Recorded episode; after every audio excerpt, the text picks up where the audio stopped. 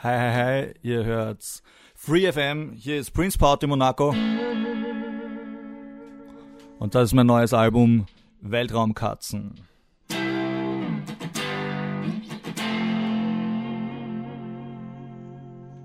Dann würde ich sagen, lass uns gar nicht länger noch an Zeit verlieren und gleich mal starten mit der ersten Frage. Denn was mich brennend interessiert, wie bist du eigentlich zur Musik gekommen? Ich würde fast sagen, die Musik ist zu mir gekommen. Irgendwie. Weil ich, ich habe gar nicht so viel äh, gemacht. Ich habe äh, irgendwann äh, mit sechs Jahren habe ich einfach dieses dringende Bedürfnis gehabt, dass ich Blockflöte lernen will.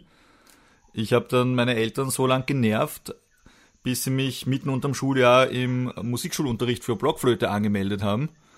Und dann habe ich da habe ich da mal brav meine meine ersten Blockflötentöne gelernt.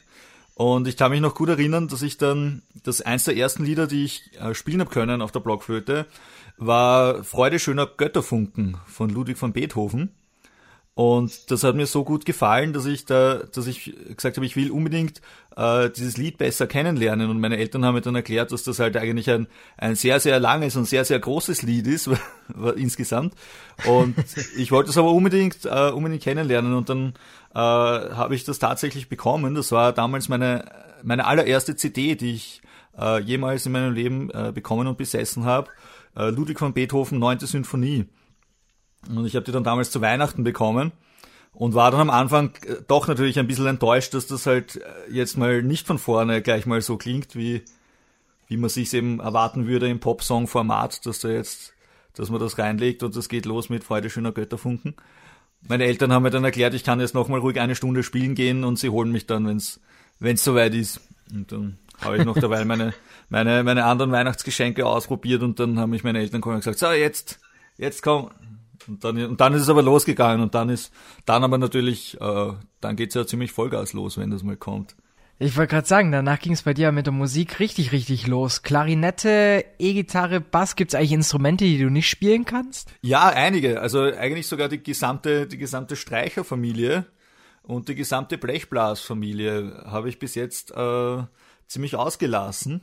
Aber äh, wäre natürlich auch was, dass man sich jetzt mal äh, ein bisschen aneignen könnte wenn man es drauf anlegt. Ich finde auch die Wortwahl, die du gewählt hast, sehr, sehr passend. Noch nicht. ja, man, man weiß ja nie, was noch kommt, aber bis jetzt habe ich mich komischerweise sehr, sehr, sehr erfolgreich äh, dagegen nicht gewehrt, aber aber habe ich das sehr erfolgreich umgangen, würde ich sagen. Jetzt hast du schon Beethoven diese, diese, diese Instrumente sind noch nicht zu mir gekommen, würde ich sagen. Das heißt, die müssen erst noch zu dir kommen. Vielleicht deine Fans, vielleicht lassen sie dir ja mal was zukommen. Stimmt, ja. Jetzt hast du schon Beethoven genannt, aber welchen Musiker würdest du sagen, der am meisten, ja nicht Einfluss, ich würde es jetzt vielleicht, die größte Inspirationsquelle für dich war? Ähm, also ich muss an der Stelle muss ich äh, eine Band nennen einfach, weil ich glaube, das kann ich nicht, kann ich, kann ich eigentlich nicht auf einzelne Musiker runterbrechen. Aber das waren bei mir ganz, ganz definitiv die Beatles. Äh, da kann ich mich auch noch sehr genau erinnern. Ich habe äh, zu meinem zwölften Geburtstag habe ich das Album Sgt. Peppers Lonely Hearts Club Band bekommen. Und mir hat das schon sehr, sehr gut gefallen. Und das war direkt bevor diese Beatles Anthology rausgekommen ist. Da ist diese große Anthology-Sammelserie gekommen und gleichzeitig ist im Fernsehen eine dreiteilige Dokumentation eben auch aus dieser Anthology-Serie ausgestrahlt worden. Und ich weiß noch genau, wie ich diese Dokumentation gesehen habe. Alleine nur den, den ersten Teil davon, wie es mal losgeht mit Beatlemania. Und nachdem ich das gesehen habe, war ich mir, war ich mir ganz, ganz sicher, okay, ich muss äh, zusätzlich zu der Blockflöte und zu der Klarinette es, es muss jetzt definitiv eine E-Gitarre mal her. Und das habe ich dann meinen Eltern auch klar gemacht und sie haben dann zum Glück auch, auch mitgespielt und relativ bald nachher war diese E-Gitarre da und dann ist, dann ist ihm der Spaß losgegangen mit, mit, mit dieser Popmusik. Aber das war, das war sicherlich der prägendste, prägendste Moment, wie ich da vor dem Fernseher sitze und, und ich eh schon ein bisschen diese Musik gekannt habe, aber jetzt noch nicht so äh, den totalen Bezug dazu gehabt habe. Und dann sehe ich da diese, diese vier Typen mit ihren Gitarren und die und diese ganze Beatlemania drumherum und da war irgendwie völlig klar, okay, das, das muss es sein, einfach. Aber trotzdem hast du dich ja nie von, von deiner Blockflöte und auch der Klarinette hast du dich ja nie abgewandt. Ähm, war das so wie so ein schöner Ausgleich einfach, diese sehr traditionell klassischen Instrumente gepaart mit diesem neu poppigen, rockigen Gitarren- und Basssound? Auf jeden Fall. Also ich versuche auch immer äh, bei jeder Gelegenheit die Sachen auch zu kombinieren, wenn es geht. Insgesamt kann man natürlich sagen, dass in dem Bereich, in dem ich hauptsächlich tätig bin, ich mit Gitarre und Bass mehr, mehr Möglichkeiten habe. Aber wenn mal die Möglichkeit irgendwo besteht, ein bisschen eine Klarinette einzubauen oder unter Umständen sogar eine Blockflöte, ähm, bin ich der Erste, der, der schreit und sagt, hey, ich mach das. Springen wir von, von deinem zwölften Lebensjahr mal 15 Jahre nach vorne. Ähm, da hattest du, kann man durchaus sagen, dein Durchbruch mit Sepp hat gesagt, wir müssen alles anzünden beim Protest Song Contest 10.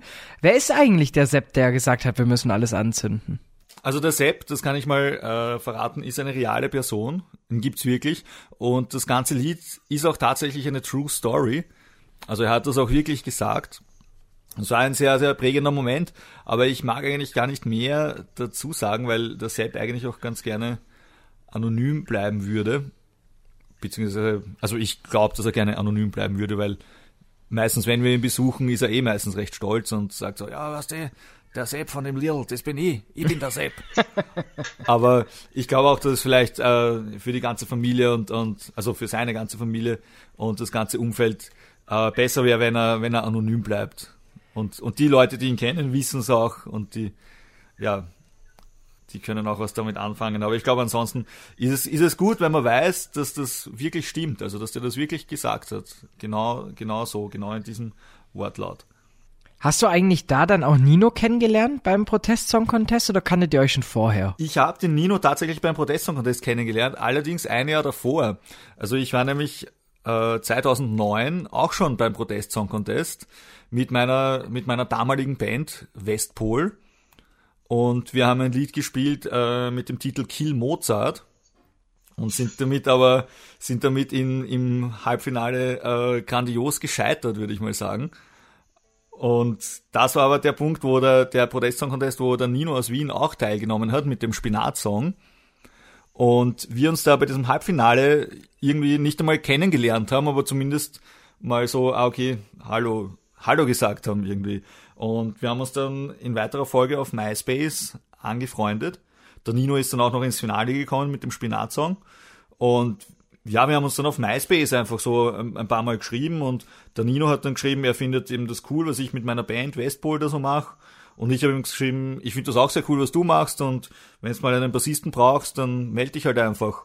Und das nächste war, dass der Nino geschrieben hat, ja, äh, wir nehmen gerade ein Album auf und planen eine Tour und brauchen einen Bassisten.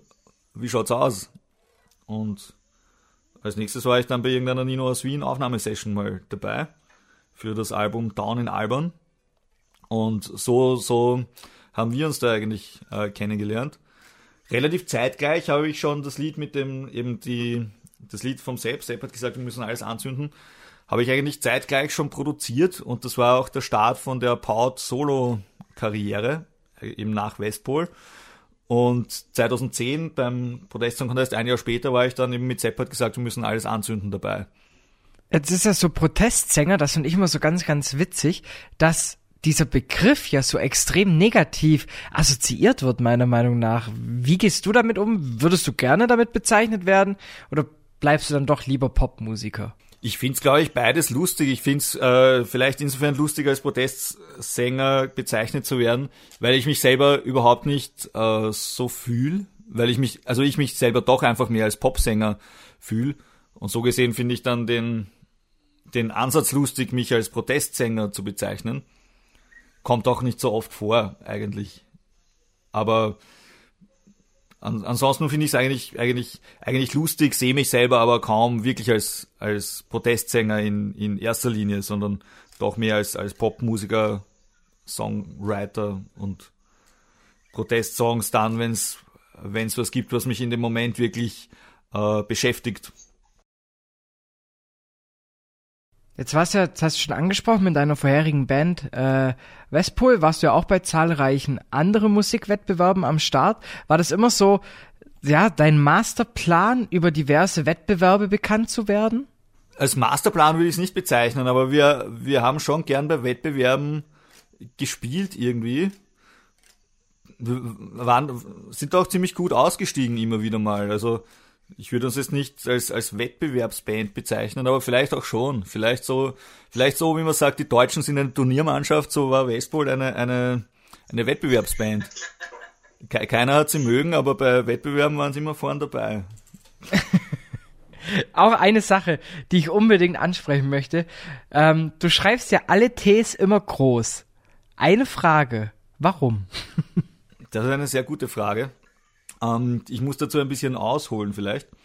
Äh, das äh, große T ist äh, mit seinen ausgestreckten Armen eben der Buchstabe, der über alle anderen Buchstaben Wache hält, also der alle Buchstaben beschützt und äh, das alles zusammenhält. Und so gesehen äh, braucht man eben das große T, dass das eben über allem drüber steht. Und es ist da äh, im Namen Paut kommt es ja auch oft vor, dass man das verwechselt mit dem Namen Paul. Ist, ist immer wieder schon mal passiert. Und wenn man jetzt will, wenn man sicher gehen will, dass man nicht glaubt, es ist einfach bei dem Namen Paul in das, in das kleine L so ein Strich reingerutscht und hat das L zum T gemacht und man glaubt dann vielleicht, das ist ein Schreibfehler oder so. Deswegen muss das T groß sein, um das wirklich hervorzuheben, dass es sich um ein bewusstes T handelt. Man sagt auch dazu, dass äh, das göttliche T, weil es ja der göttliche Endbuchstabe ist. Also Gott hört ja auch mit, mit, einem, mit einem T auf. Und das ist eben das, das göttliche T, das eben mit seinen ausgestreckten Armen über alle anderen Buchstaben wacht, damit die keinen Blödsinn machen und damit die auch alle einen Sinn ergeben zusammen. Würdest du dich dann auch selbst als sehr gläubig bezeichnen? Weil die Erläuterung gerade klingt ja schon sehr, sehr kirchlich.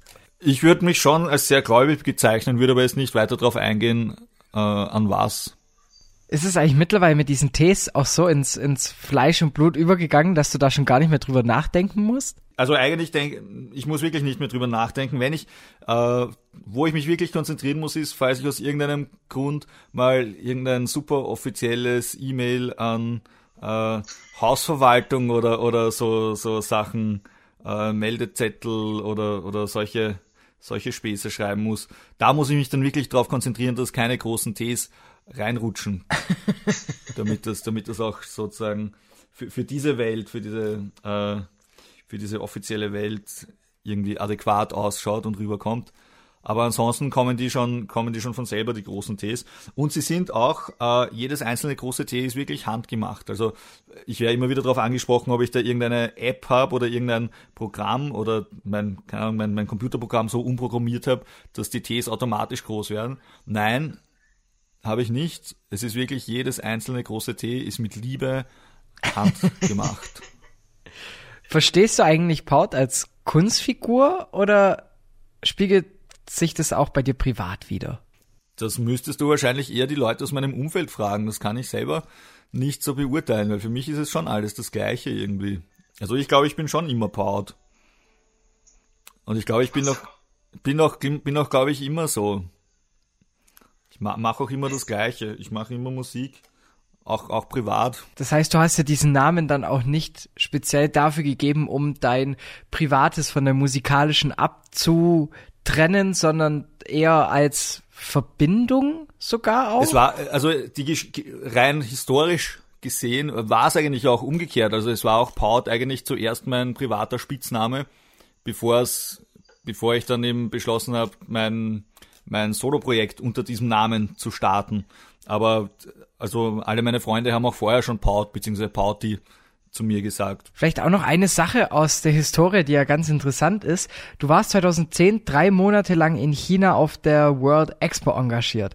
Wie ist es als Künstler in einem Land aufzutreten, in dem die Mehrheit deine Sprache einfach nicht versteht? Sehr, sehr cool. Sehr, sehr cool, sehr, sehr spannend, sehr inspirierend.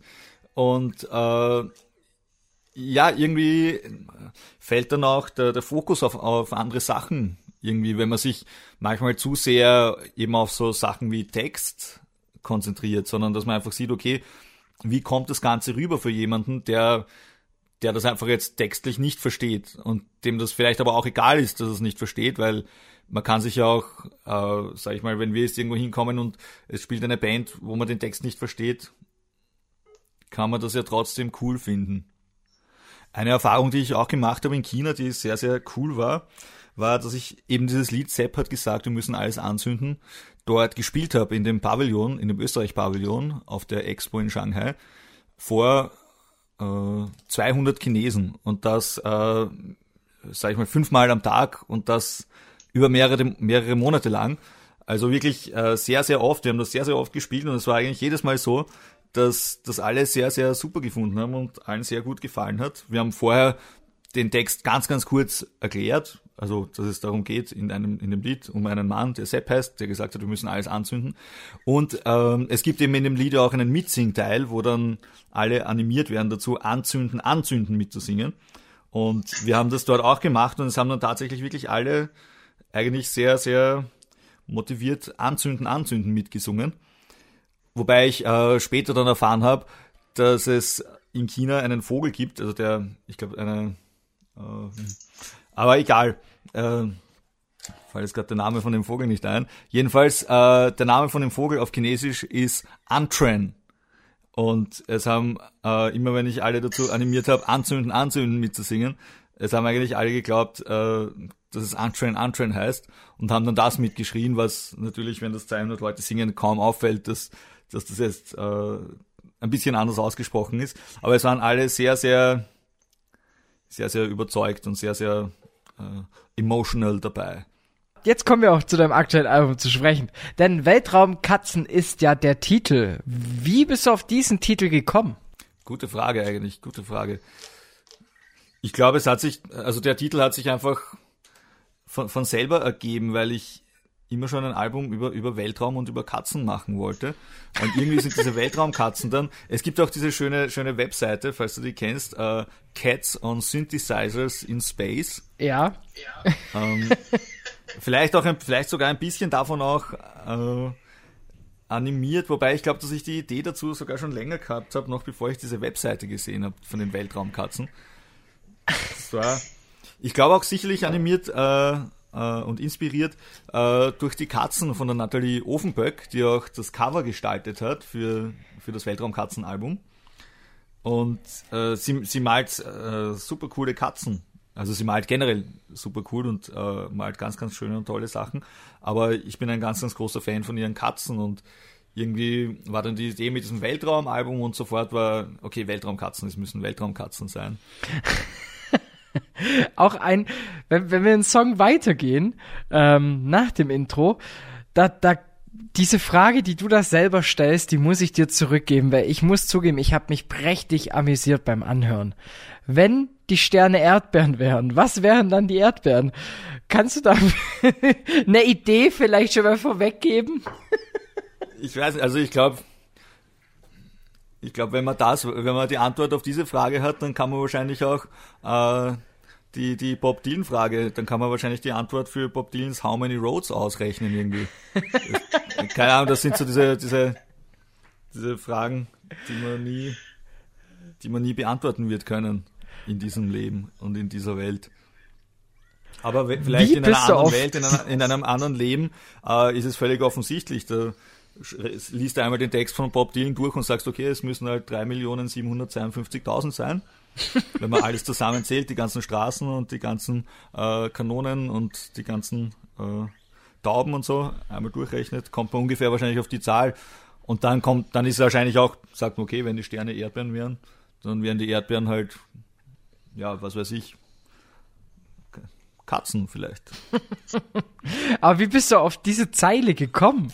Ja, es ist schon eine, eine philosophische Frage, die man sich, die man sich stellen kann.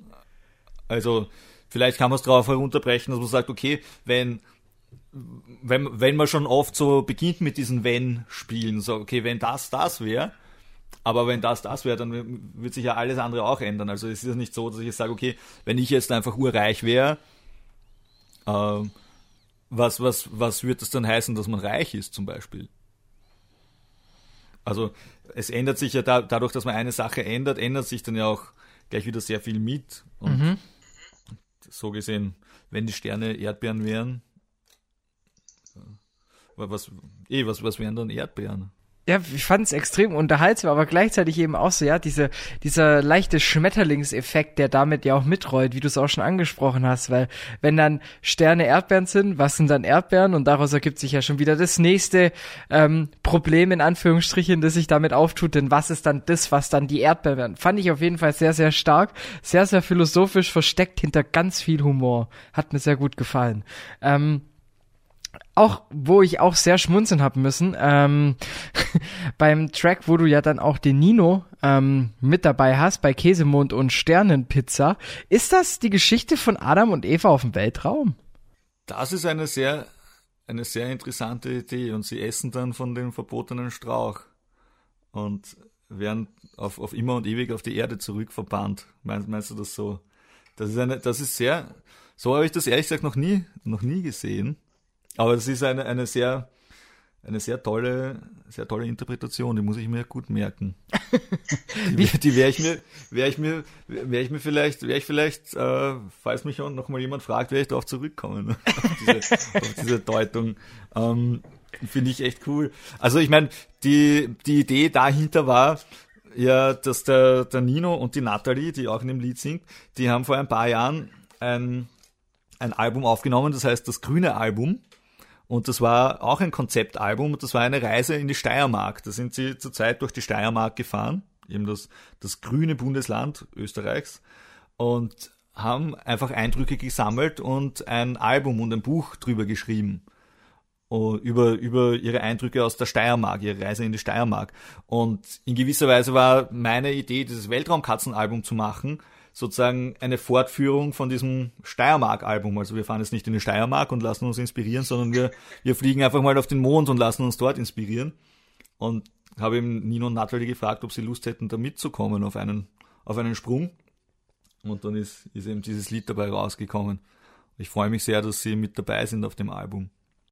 Wie viel war bei dem Track Impro? Alles. Also also von, von, also mein, der, der Refrain-Teil, der ist, den, der ist, äh, sozusagen äh, produziert, den habe ich vorher aufgenommen und ich habe zwischen den Refrains eben äh, Teile freigelassen für Nino und Natalie, um, um ihren, um ihre äh, Erfahrungen am Mond da auszutauschen. Und wir haben es einmal aufgenommen und es war, es war perfekt von, vom, äh, vom Flow her. Also es hat alles gepasst. Nur es waren irgendwie ein paar Stör Störgeräusche drinnen und vom technischen her mit dem Mikrofon, weil es noch die erste Aufnahme war, noch nicht alles so gut eingestellt.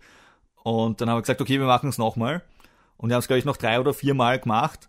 Und es ist aber nie mehr so gut geworden wie beim ersten Mal. Und im Endeffekt haben wir dann gesagt, okay, wir lassen einfach die erste Variante und äh, irgendwer wird uns das vom technischen her schon so hinzaubern, dass man es verwenden kann.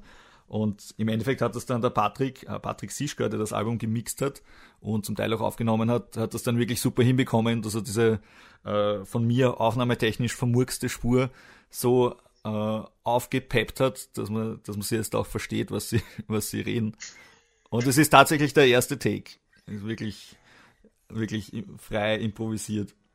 Äh, was ich äh, jetzt in der jetzigen Situation spannend finde, leider, ist, dass äh, natürlich diese ganze Weltraumkatzenlieder vor einem Jahr geschrieben worden sind oder vor einem Jahr oder ein bisschen, bisschen mehr und äh, vor einem Jahr aufgenommen worden sind.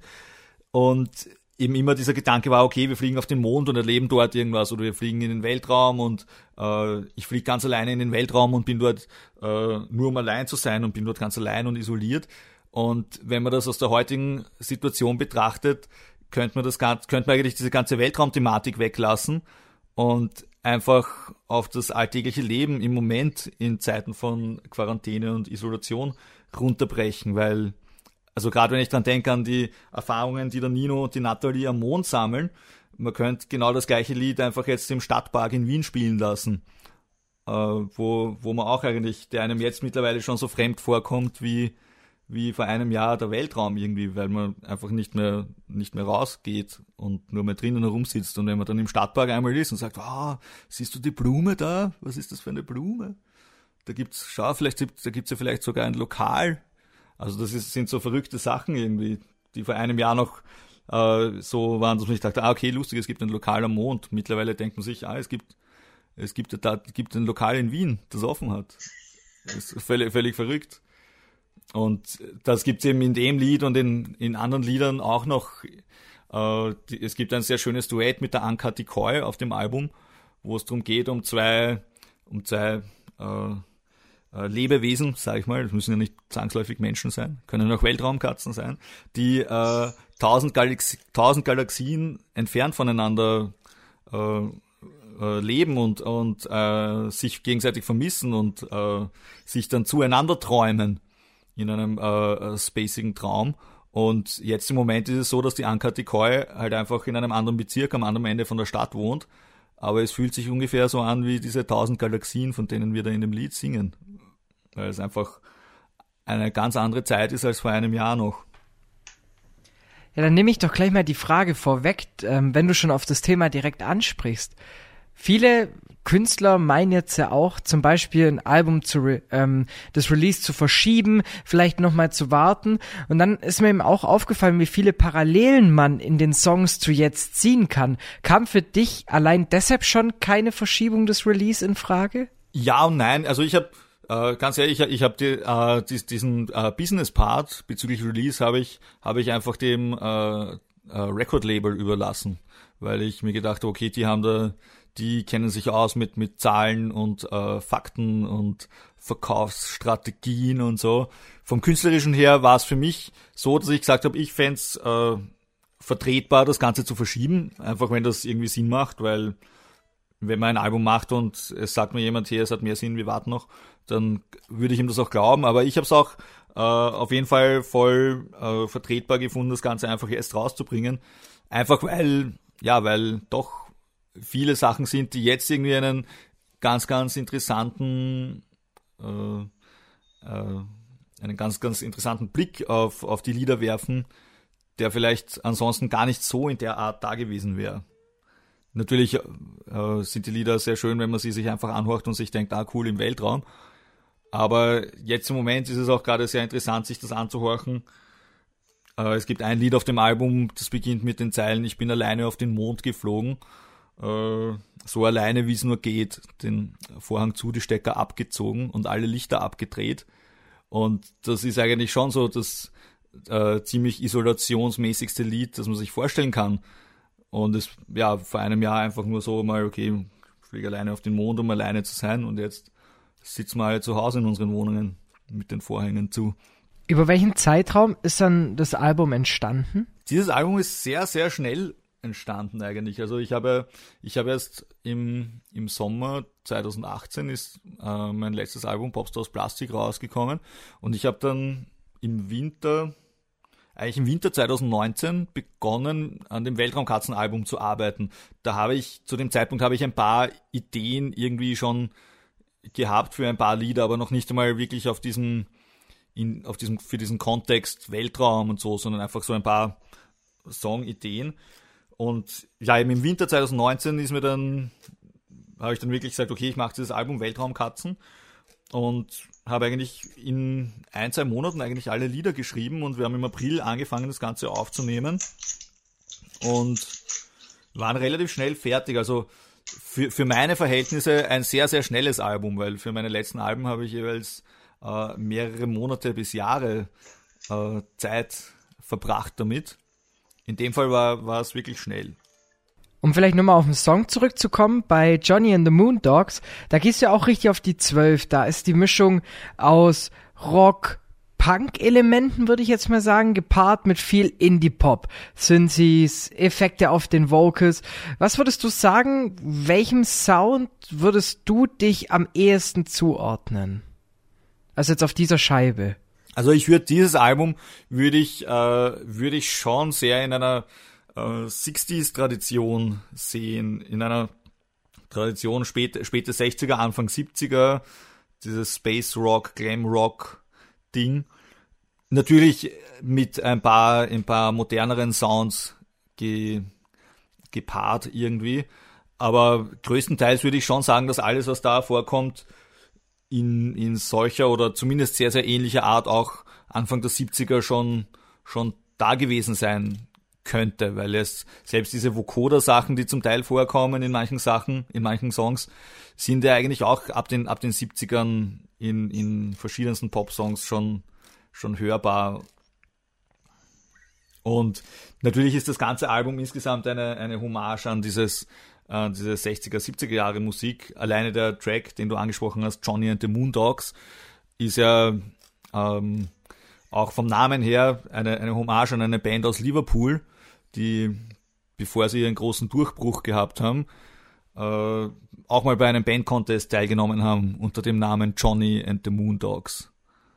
Nachdem sie nicht so erfolgreich waren, haben sie den Namen dann aber geändert.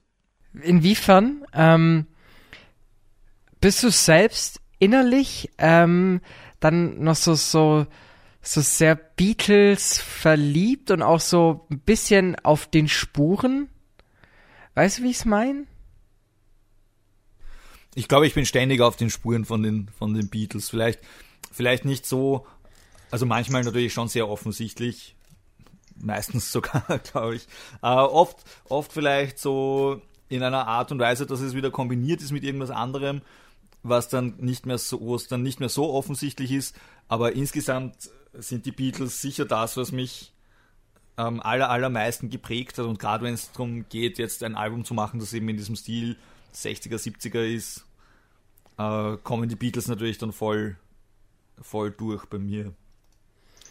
Bist du dann auch so ein Nerd, der dann gerade auch so auf, auf solche ähm, auf solche Geschichten eingeht, so wie jetzt wie mit Johnny and the Moondogs, ähm, dass du so diese, dass es so, ich nenne es jetzt mal in Anführungsstrichen eher diese unbekannteren ähm, Fakten dann auch so mit in deine Musik einfließen lässt.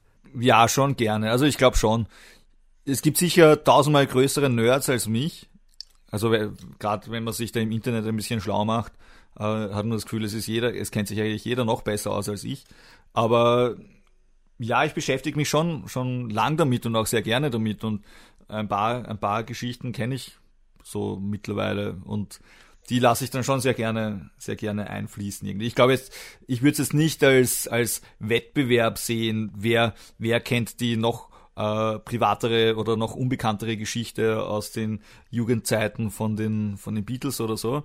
Aber immer wieder sind es einfach schon Sachen, die mich dann, die mich dann schon inspirieren und die mich auch begleiten und verfolgen. Und da ist es dann schön, wenn ich denen dann auch mal für mich ein gewisses Denkmal irgendwie setze. War dann auch Paul McCartney Grund dafür, dass du Bass studiert hast? Wahrscheinlich schon. Also eigentlich, eigentlich schon. Sicher, wenn es wenn's, wenn's einen Bassisten gibt, der mich äh, wirklich inspiriert hat, dann war es Paul McCartney. Wobei man ihm ja oft nachsagt, dass er eigentlich gar nicht so der ähm, ja, der, der, der extravagante Bassist war und trotzdem er sich diesen Standing einfach erarbeitet hat. Ist es vielleicht auch so dieser Weg, den du auch mit Pout gehen möchtest, dass du am Anfang, ähm, wenn man jetzt deine Alben ja auch vergleicht, Popstars aus Plastik wäre auch bei uns schon eine Platte der Woche, dass der Sound in, den, in der Grundidee relativ einfach ist, aber du dann viel draus machst? Also ich muss als erstes mal sagen, dass das Paul also es stimmt natürlich, dass viele Leute immer wieder sagen, ah, Paul McCartney, Bassist, ah, okay. Äh, ist das nicht der Typ, der Hey Jude geschrieben hat? äh, und das Grandiose ist ja, dass er wirklich beides ist, dass er wirklich der Typ ist, der Hey Jude und Yesterday geschrieben hat. Und aber auf der anderen Seite trotzdem einfach ein wirklich toller Bassist, der einfach zu seiner Zeit bei den Beatles das Bassspiel als solches wirklich sehr, sehr revolutioniert hat. Irgendwie.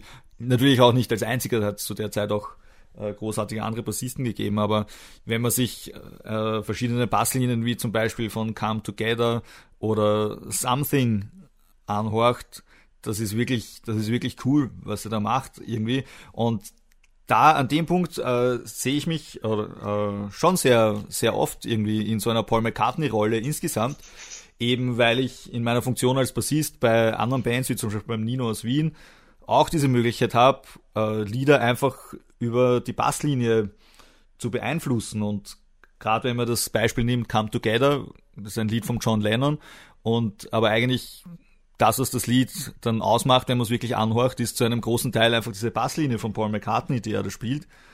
Und auf der anderen Seite eben, wie gesagt, Paul McCartney, der Typ, der selber halt dann die Lieder wie Hey Jude und äh, solche Kaliber schreibt.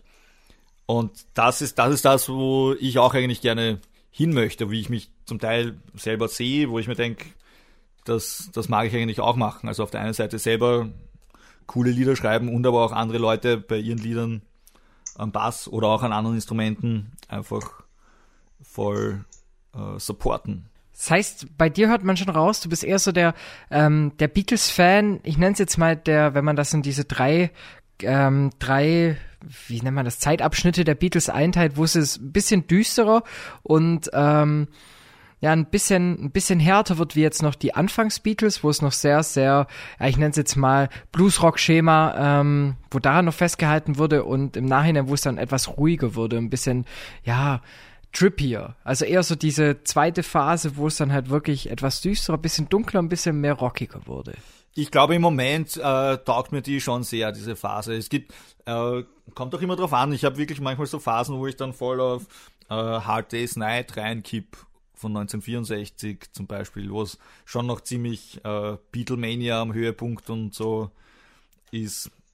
Manchmal auch einfach das letzte Album, Abbey Road, was dann schon wieder ganz anders ist, weil es schon soundmäßig schon so fortgeschritten ist irgendwie. Aber gerade vielleicht diese äh, 66, 67, 68 Beatles gefallen mir im Moment sehr, sehr gut.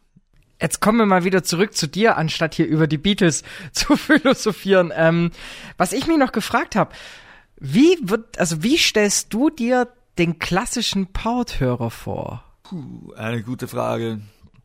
Ich glaube, da ist die Frage mit den Erdbeeren noch leichter gewesen.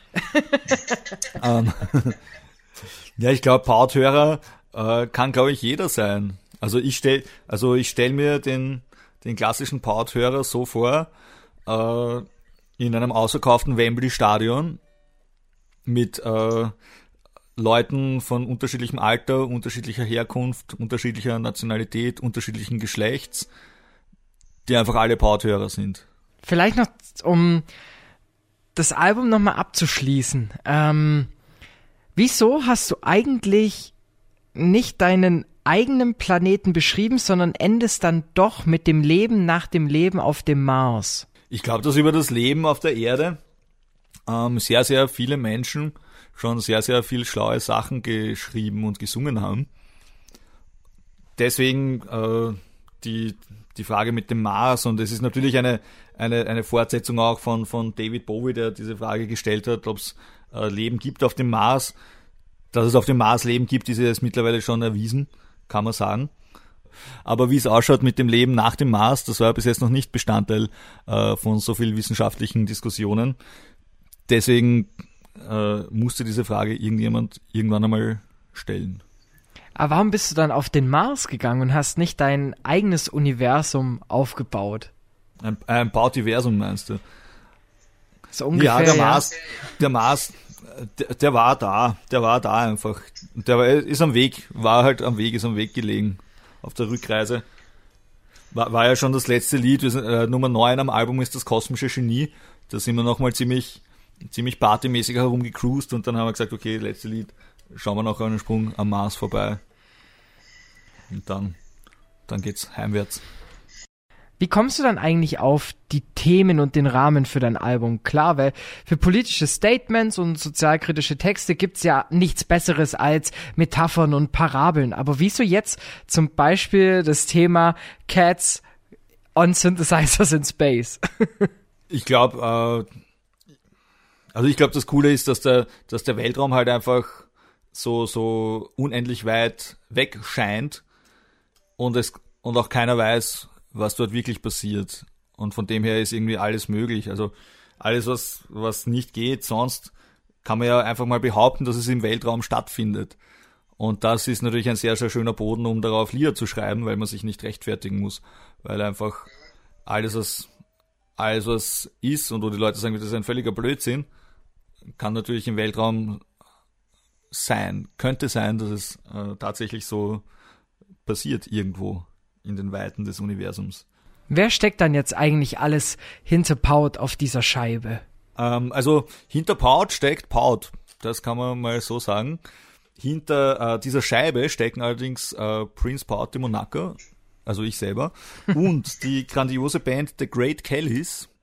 Sind die äh, Raffaela am Schlagzeug, die Christina an den Keyboards und die Julia am Bass und am Cello. Und mit denen habe ich, habe ich dieses Album aufgenommen. Äh, mit dabei eben auch äh, Nino und Natalie. Mit dabei sind auch die Schreiers, die wildeste Band des Universums, äh, auf dem Lied Johnny and the Moondogs, DC und Andy Schreier. Und äh, Uncut Decoy, die auch äh, bei einem Lied äh, freundlicherweise mit mir im Duett singt. Das sind mal die, also das sind alle, die an dem Album in äh, musikalischer Form beteiligt waren. Und dann eben noch ganz wichtig zu nennen, eben Patrick Sischka, der das Ganze äh, mit mir gemeinsam aufgenommen hat und auch gemixt hat. Pete Mayer, der das in London gemastert hat. Und die Natalie Offenberg, die auch das super Artwork dazu äh, beigesteuert hat. Jetzt finde ich auf deinem Album, du bist mit dem, wir haben es ja auch schon angeschnitten, mit dem Thema Isolation und auch alleine sein, trotzdem mit einer sehr, sehr positiven Grundstimmung, wie allgemein in deinen Liedern. Also die sind ja immer sehr optimistisch. Man, man bekommt trotzdem das Gefühl von guter Laune, auch wenn das Thema jetzt gerade vielleicht auch eher mal ein bisschen auf sich selbst und dieses Alleine sein ja auch abgestimmt ist. Wie Siehst du das jetzt im Angesicht der momentanen Situation? Kriegt man deinen Optimismus trotzdem nicht aus dir heraus? Niemals. Niemals. Also ich glaube, der Optimismus, der wird mir, der wird mir immer bleiben. Bin ich mir ganz, ganz sicher. Ich glaube, ich werde immer das halbvolle Glas sehen. Auch, auch wenn es äh, vielleicht für jemanden anderen schon leer ausschaut, aber ich glaube, bei mir wird es immer halb voll sein. Und ich glaube, man kann immer in allem nur versuchen, auch das Positive zu sehen. Und auch wenn es jetzt natürlich äh, schwierige Zeiten sind und so, wie es in dem Lied auch heißt, äh, und sie dreht sich doch, die Erde dreht sich weiter und es werden wieder bessere Zeiten kommen. Und von dem her, ja, glaube ich, ist es auch besser, wenn man sich dann einfach, äh, einfach die, einfach die positiven Lieder anhorcht und sagt, okay, machen wir das Beste draus, machen wir das Beste aus dieser Zeit, die jetzt gerade vielleicht ein bisschen komisch ist aber man kann ja die Zeit dazu verwenden, um, keine Ahnung, viele Sachen zu machen, die man sonst nie machen hätte können. Zum Beispiel eben sich tausend äh, Bilder von Paul McCartney anschauen, in den 60er Jahren mit seinem Rickenbacker Bass, nur um herauszufinden, äh, welche Pickup-Einstellungen er verwendet hat. Oder sich tolle Formel 1 Grand Prix, wie zum Beispiel äh, Monaco 1992, nochmal anzuschauen. Oder die Wahnsinnsfahrt von Stefan Eberhardt 2004 in Kitzbühel. Also solche Sachen kann man sich ja immer wieder mal reinziehen, auch zwischendurch. Oder halt eben anfangs sich Blechbläser und äh, Streicher dann noch selber beizubringen. Oder eben, ja, äh, genau. Wo wird man denn eigentlich sinnvolle Sachen zu machen?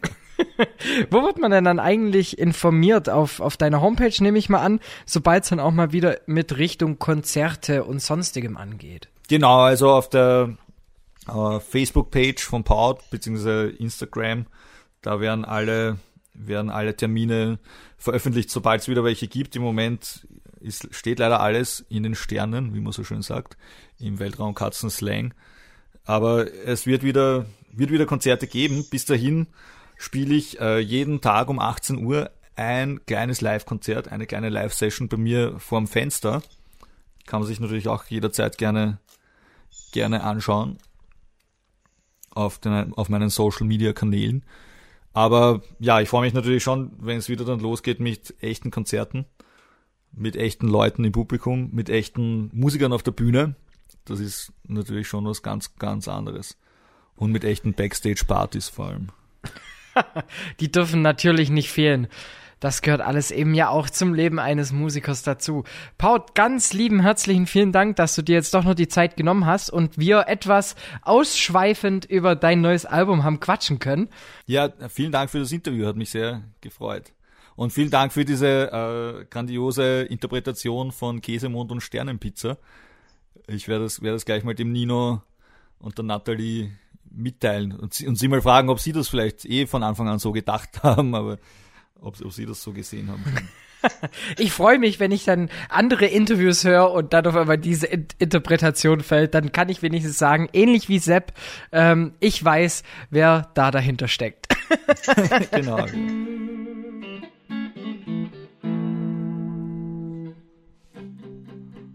Alright, this is Prince Paul de Monaco und ihr hört Free FM. Die Platte der Woche. Weltraumkatzen.